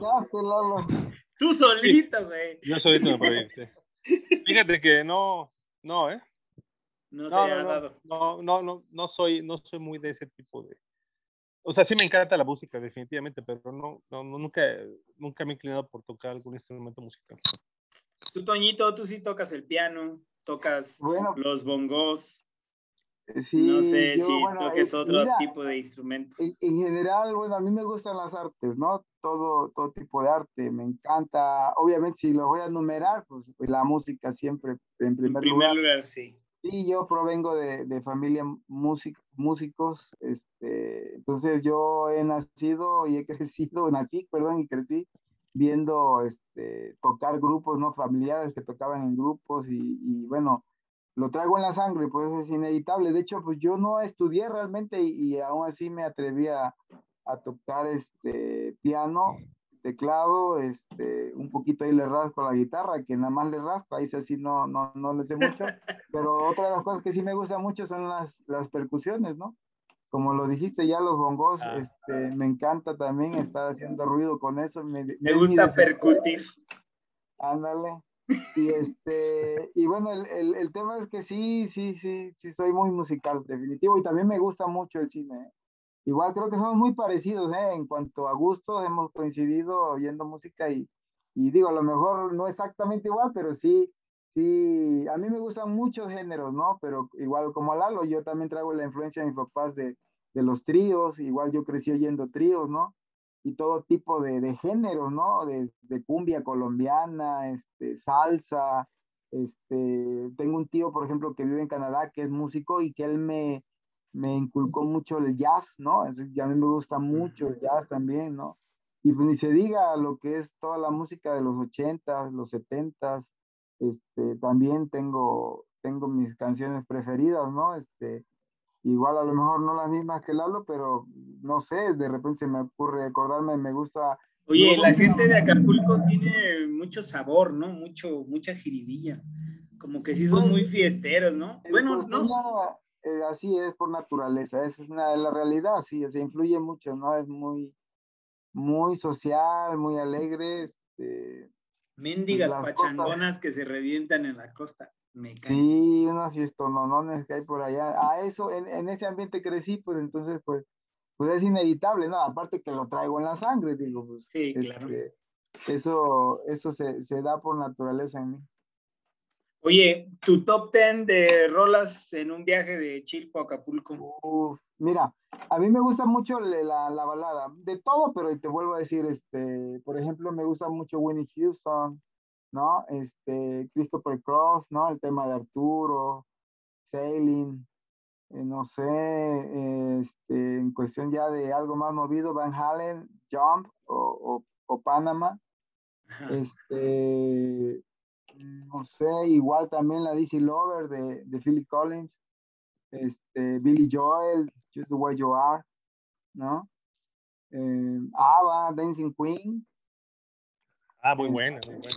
Sí, está chida. September, ¿cómo se llama la de? Ah, de Earth, One and Fire. Earth, One and Fire, muy buena también. Sí, cómo no, este, el mismo Michael Esa canción, esa canción no creo que algún día pase a la historia, ¿eh? Es que, es que ese es más bien ya pasó a la historia, pero chingón, ¿no? Esa es la diferencia de los grupos de antes a los de ahora. O sea, esas pinches canciones en la vida van a pasar de moda. Para la eternidad ya quedó, hombre, eso ya... Sí, pasa el tiempo y, y este, definitivamente la gente la va a seguir escuchando. Pues. Exacto, exacto. Pues mis hijos escuchan eso, güey. Mis hijos escuchan Pink Floyd, escuchan Led Zeppelin, escuchan, uh, no, todos esos. después les va a gustar lo que venga del reggaetón aguas ahí, porque yo hice mi esfuerzo. Y espero, espero y por el bien de la humanidad que el reggaetón ya no prospere más. A ti, a ti, a ti te falta pasar esa prueba, Alexa. Nosotros ya, ya, la, pasamos, nosotros ya la pasamos, ¿eh? No cantes victoria, no cantes victoria. Y ahí les, ahí les hablaré cuando mi hijo tenga 13, 14 años y me diga, papá, ¿me das permiso de ir una tardeada de la, de la secundaria? Y, quién sabe qué género va a haber para entonces. ¿Quién ah, sabe? Ya ahorita hay música, o sea, bien de todo, ¿no? Yo no sé, ah, yo creo que a todos nos ha de pasar, ¿no? Pero llegamos a cierta edad en la que decimos, no, esa música ya no está chida. Eh, lo que estamos diciendo ahorita, ¿no? Esa música de tal época era la música que hacían bien y no sé qué. Y, yo creo que eso es por generación en generación, ¿no? así es que mira, ¿sabes qué pienso? Que la forma, la forma de hacer música cambió con el tiempo. Ahora es más comercial, ¿no? Lo que te deja. Tú sabes que ahora lo digital, yo nunca me imaginé, por lo menos hace 10 años, que a estas alturas íbamos a estar oyendo música eh, por un Spotify, un Deezer, un Tidal, o sea, eh, esas plataformas que, que, yo solamente la veía como en un futuro muy lejano, ¿no? Digo, y ahora hasta nos van a escuchar a nosotros. ¿sí? Ya no, ya no te venden casi, nadie te vende ya CDs, ¿no? no, ya, no, ya prácticamente no. Ya y salió la nueva modita de los vendedores ambulantes de venderte una memoria con un ah, chorro de música, ¿no? Con un chorro de música. Y virus a por doquier. ¿sí? ya, después tu carro no prendía porque le habías metido la mendiga memoria. Bien virulento, güey. Sí, no, pero eh, yo sí tengo que reconocerles eso a ustedes, la verdad, públicamente, que este, ustedes saben, de música. Yo puedo confiar en una fiesta a la que me inviten ustedes, ¿ves? ¿Sabes qué deberíamos? Oye, también hay, hay bueno, yo, yo, sé que hay grupos que tienen muchos éxitos y son para la eternidad, pero no sé si han escuchado los, lo que le llaman los One, los one Hit Wonder que son mm. esos grupos que solamente tuvieron un solo éxito y ah, ya jamás. Y ahí se quedaron. Y ahí se quedaron, pero hay muchas canciones muy buenas, cabrón. De grupos que le llaman de One Hit Wonder. Una solo, un solo éxito y desaparecieron. Y desaparecieron, cabrón. Sí, sí, sí. Habremos de hacer una recopilación de los One Hit Wonder. El otro día estaba viendo un video de eso, ¿eh? En YouTube. Pues hay, hay muchos, por ejemplo, como el vato este, bueno, no es tan, tan viejito o tan antiguo, pero como el este vato de Lou Vega, ¿no? ¿Se acuerdan de Lou Vega? Ah, sí. El de Mambo Number 5. En ah. todos los géneros pasó, la Macarena, por ejemplo. Este, ah, ese es otro, sí, sí, sí. No, o el este cuate, el coreano, ¿cómo se llama? Este... Ah, el... Mm, sí, sí, sí. El de Gangnam este, Style, ¿no? Ándale. Este, es lo único que hizo, pero... Sí, sí, sí. Pero eso es muy reciente. Llegan a, llegan a Yo hablo de los anteriores. Llegan a hacerse millonarios, ¿no? Sí con, una sola canción, no manches. Con una sola canción. Hay, hay una canción muy famosa, un grupo que se llama Con Can. ¿No lo conocen? No. ¿Cómo se escribe? Con, ah, Así, con K, K-O-N, Can, con Can. Tiene una canción que se llama I, beg your, your, pardon, o sea, ruego por tu perdón. Es una famosa, una, es una canción muy buena. El otro día la estaba yo escuchando ahora que me enfermé, pero yo no sabía quién la cantaba. Entonces estuve investigando, se llama Con Can y es esa canción y es un One Hit Wonder de los ochentas, cabrón. Es lo que te ponen en la disco y es un, es un rolón.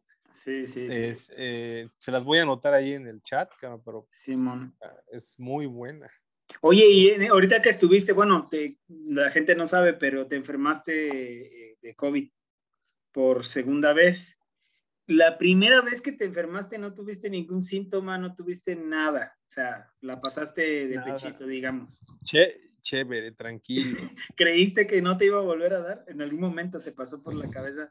No, cabrón, yo pues no, no, no para nada. Yo jamás pensé que me iba a volver a infectar. Oye, y sí te la pasaste mal, ¿no? Mal, mal, mal, mal, mal, mal. Imagínate, aislado, con fiebre solo, dolor de cabeza. Yo creo que eso es lo que más pega, ¿no? Estar solo. Pues es que es todo, cabrón. Te duele todo el cuerpo, Sientes que, no, o sea, no puedes ni ver la tele, cabrón. Yo no quería ver una película o algo, o sea, no podía, me, me, me hartaba, pues, o sea, me, me cansaba, prefería estar dormido o, o, así, nomás, viendo hacia el horizonte como menso, cabrón. No quieres hacer nada, cabrón. No quieres nada nada. Yo la verdad cuando vi que Laura se enfermó y que se sentía mal, yo pensé que estaba exagerando, pero no, sí se siente horrible. ¿Qué dijiste después? Ay, no, sí, se siente gacho, man. No, no, no. Voy a valorar la enfermedad. Sí, no, pues más bien agarrarle más respetillo, cabrón. Porque ya también me estaba valiendo un poquito más, este, pues me estaba dejando de importar mucho que la que llegar de la calle y limpiar el cubrebocas o pues bueno, siempre que llego a, la casa me lavo las manos, eso indudablemente, pero luego ya se me olvidaba limpiar el cubrebocas, eh, ponerlo en, en, en, la azotehuela para que se oreara. Entonces, este, pues a lo mejor ya no, ya no toman las mismas precauciones, pero pues ahorita, por ejemplo, después de que ya me dio, ya no quiero ni salir, salgo con mucho temor, este, mi gel a cada rato me ando poniendo, el sanitizante en las manos, en el volante, agarro dinero y luego, luego me pongo gel. Bueno, ya es una situación media complicada, cabrón. Ya esperemos que pronto nos, nos, toque la vacuna. Sí, cabrón. Sí. Pues afortunados aquellos que ya la tienen. ¿Sabes, qué, este ¿Sabes qué es lo peor de todo cuando estás enfermo de esa madre? Que tienes que estar checando, te andas checando en el, con el oxímetro. Es y ya ves que, ves que, va, sí, eso es lo más estresante, ver que va bajando tu oxigenación, cabrón. Sí, sí. Que dices, ah, ya estoy en 92. No, en 90, 91, 90. Y luego cuando, como no es muy exacta la, la, lectura del oxímetro, a veces arrancaba en 85 y ya iba subiendo poco a poco, pero cuando empieza a arrancar en 85 dices, no, ya va a morir, cabrón. Entonces, y luego el doctor, me, el, el, doctor me dijo, no, no, o sea, tome, espérese 10 segundos y esa es la lectura. Ajá. Entonces, bueno, ya arrancaba a lo mejor muy bajo y luego sí subía.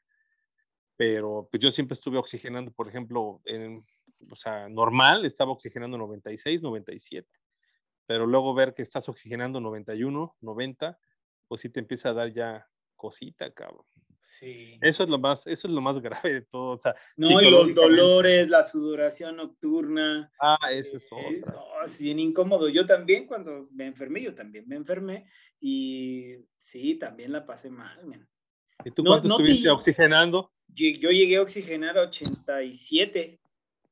No, cabrón, 87. Y, yo ya estaba a punto de, de, ir por, uno, por un tanque de oxígeno. Sí, o sea, de mandar por un tanque de oxígeno. Pero, ¿sabes qué hacía yo? Abría la puerta de la ventana y, me pegaba ahí así, y a respirar, y a respirar, y a respirar, y como que eso me, me alivianaba un poco. ¿Sabes qué? Lo que, lo, que yo hacía ya como consejo era eh, poner a hervir agua con este eucalipto y hojas de ciprés y me ponía una toalla encima que había así bien caliente, aspiraba todo el humo de la de que estaba hirviendo y, y, me abría así, me abría los pulmones, o sea, sí sentía que podía respirar bien, cabrón. O sea, sí, te dilata pues los... Le di, sí, luego me ponía el vapor en, la, en, el pecho para poder dormir, pero yo lo que a mí lo que me pasó es que tenía tos, no me dejaba dormir la tos. Sí, me consta. me consta en alguna ocasión que te hablé, sí. Decía, ¿cómo estás, Lale? Y yo decía, no, sí estás mal, güey. No podía hablar, no podía, no podía sostener una conversación. Sí, está cañón. Oye, ¿y no te pasó que te empezaste a poner reflexivo con la vida o, pues o no, llegaste a eso? No, no quise llegar a eso porque me iba a deprimir más. me puse a leer, me puse a leer unos libros. ¿Qué leíste? Hay un libro ahí que tengo que se llama la, El arte de la guerra Mm. Eh, Por cierto, ¿cómo se hace el libro, Lalo? Lo he querido. Robert Green. ¿Sí es bueno? Pero, pero no, es, eh, no, no es el que tú dices. Tú dices uno de un autor que es, chino, pues, un, no sé si es un chino o es un japonés. De Sun Tzu, Sun Tzu, algo así. No, este, es de un, este es un autor eh, americano, se llama Robert Green pero no se llama, no se llama las 33 estrategias de la guerra, no, no el arte de la guerra. Ajá, el arte de la guerra ese, es sí, exactamente, pero este autor tiene cuatro libros muy buenos. De, hecho, se los voy a recomendar. Si me a ver, el Uno se llama Robert, Robert Green, Greene. Se escribe eh, así, se escribe Greene. G-R-E-N-E, Greene. Como Verdene. Robert, ahí se llama Robert, Robert Green. Tiene un libro muy bueno que se llama Las 48 leyes del poder. Buenísimo. ¿Pero qué son de liderazgo? Es un libro de, de, date cuenta que el autor te va narrando 48 leyes para que conserves el poder, por así decirlo, que dice él que el poder a lo largo de los años es atemporal, o sea que las leyes aplican, aplicaron hace miles, antes, hace cientos de años, cientos de años como aplican hoy en día. Entonces, este, te va haciendo citas eh, o hace referencia a, pasajes de la historia muy interesantes.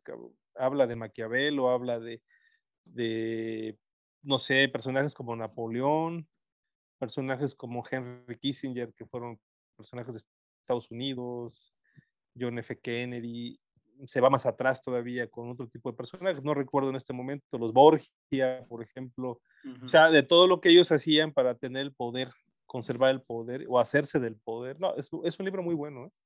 muy, muy bueno. Luego hay otro libro que se llama Las, 30, las 33 estrategias de guerra, también de este mismo autor. Eh, está uno que se llama El arte de la seducción, del mismo autor. Yo tengo esos tres libros. Pero hay un cuarto que quiero leer que se me hace todavía más interesante, que se llama La naturaleza humana. Uy, güey. Pero ¿en qué te estás metiendo? bueno, lo que sabes lo que tiene, lo que tiene padre el autor es que siempre hace, se va a, citas pues este, de la historia, sí, a pasajes de la historia y todo lo, lo va relacionando y lo va encajonando a lo que él quiere decir, o sea, dice hay que hacer esto o, esto funciona así y, y, y hace citas o pasajes de la, de la, historia que hacen referencia a lo que él dice, pero hace, toda un, hace todo un relato, pues, por qué se dieron las cosas en aquellos entonces. Entonces es, es muy enriquecedor, pues, la verdad, históricamente hablando, y, son muy buenos, muy buenos, los, cuatro libros. Tiene otro más, la lista luego. Habrá que leerlos. Yo, la neta, ahorita me, me ha dado mucha hueva leer. Sí, mm. generalmente da mucha hueva. Ya tengo ratito como que sí me ha dado hueva, pero siempre es bueno retomarlo. Sí, cabrón. Sí, la verdad es que es un hábito que, que es difícil de conservar o de tener. Yo lo, lo sí, sé. de llevarlo. Sobre todo porque hoy en día te consume mucho el teléfono celular. Oye, eso es una bronca, ¿eh? Eso es una bronca y, y, aunque no quieras, yo no sé si a todos les pasa igual, pero sí creo que es hasta un síndrome. Te levantas y lo primero que haces es ver el... Es ver tu celular. No, es una enfermedad en nuestros días. O sea, yo creo que de repente valdría la pena como desintoxicarse, ¿no? De eso. Sí, como irse a la montaña y leer un libro. Estaría sí, chido. sí de, hecho, fíjate que a mí me pasó este año, ¿eh? De, no, el año pasado. Compré este, un Kindle, eh, un, un, lector, libros, para leer libros electrónicos, ¿no? Y, y estuve consiguiendo varios libros. es muy práctico ese, ¿va, Toño? Muy práctico, pero hay gente que no le gusta. Pues, a, mí no, a mí no me gusta, yo prefiero el libro normal. Sí, yo lo entiendo esa parte. Yo lo pero ¿por cuestiones de cliché o por, por qué? No, no, no, ¿sabes por qué lo hice? Quería, quería este, retomar un, primero la experiencia, ¿no? Porque en algún momento también yo llegué a, a tener constancia leyendo libros, pero tiene muchos años realmente que lo dejé. Entonces ahorita dije, bueno, quiero probar esta nueva forma, a ver cómo me funciona.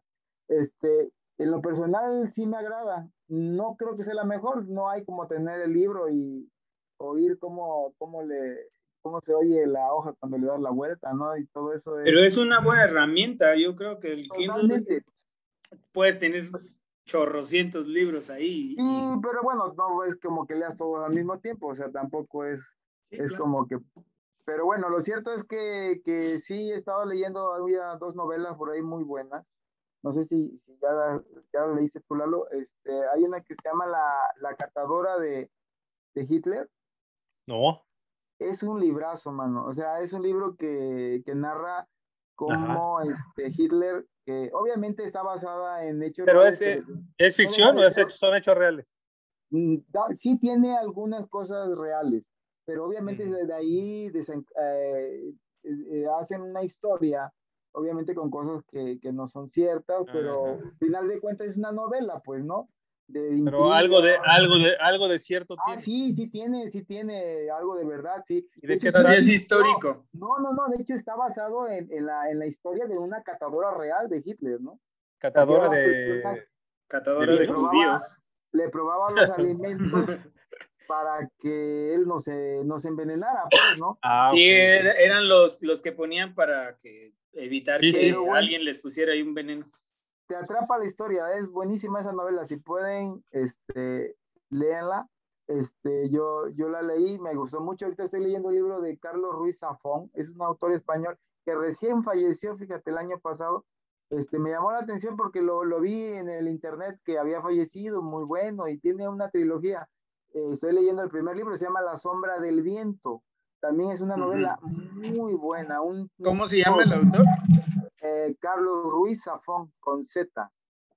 Eh, se llama La sombra del viento, muy, muy buena, este, la forma en que narra, te envuelve también, tiene muchas palabras que de repente no las entiendo y, y aprendes, ¿no? Porque son palabras que no, yo no estoy acostumbrado, en algunas pues sí, pero hay su, su, su, su forma de escribir es, yo no la había visto en otro, en otro escritor, digo, a mí me gustó mucho, ¿no? Y, bueno, eso es lo que ahorita, ese no, no lo he terminado todavía, el otro ya lo terminé, este es un libro muy largo, y son tres libros, ¿eh?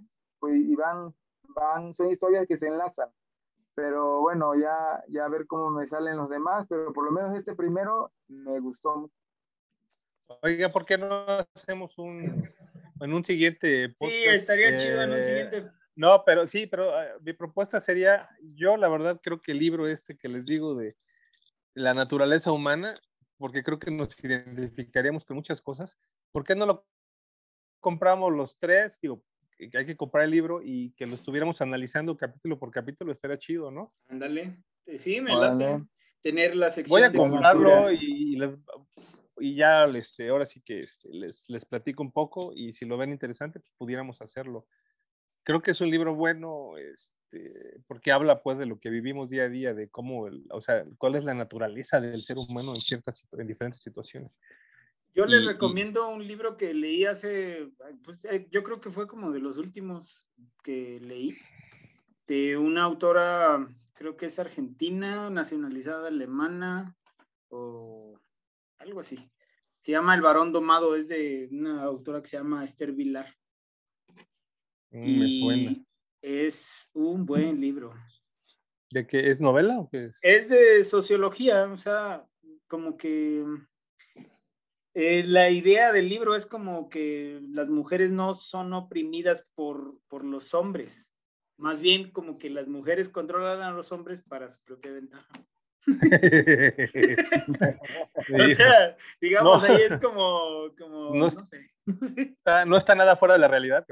No, no, y si lo ven ahí en Wikipedia, lo, lo pueden encontrar o como... ¿Cómo se llama, dices?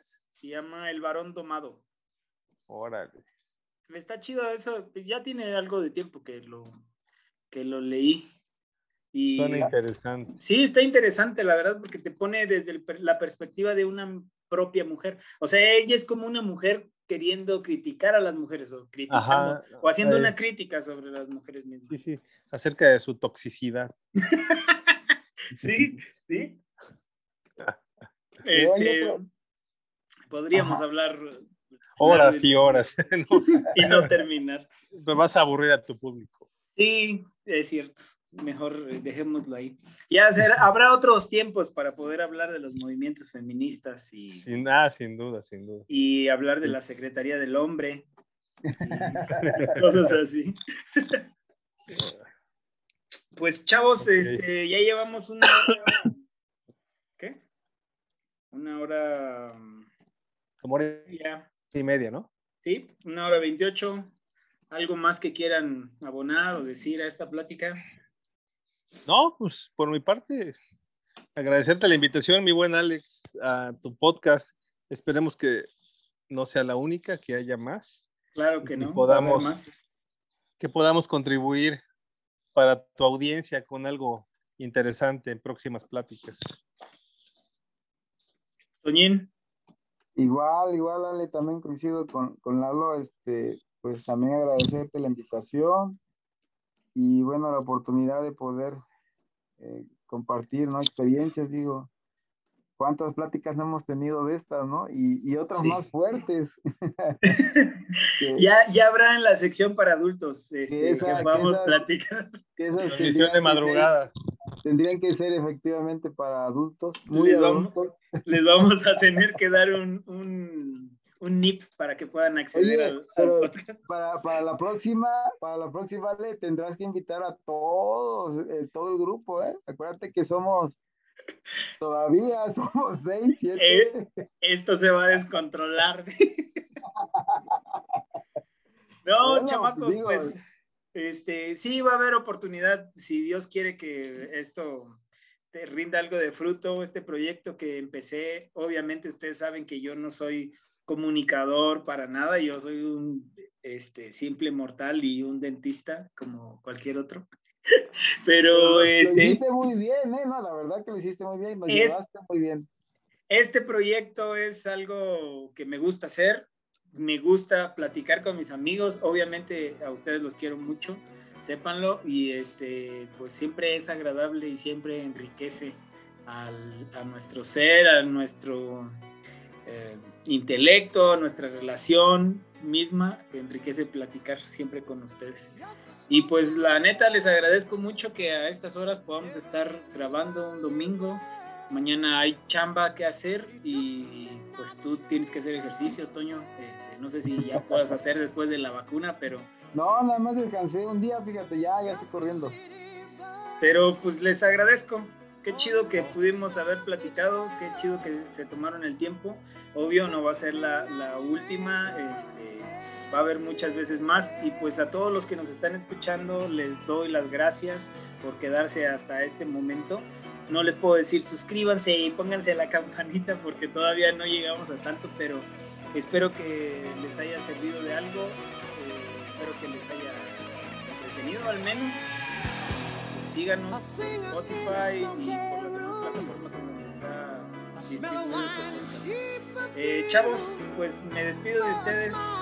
Vale, Alex, muchas gracias. Siempre deseándoles lo mejor y pásenla chido cuídense, ahí estamos. Igualmente, Toño, saludos, Alex. Gracias.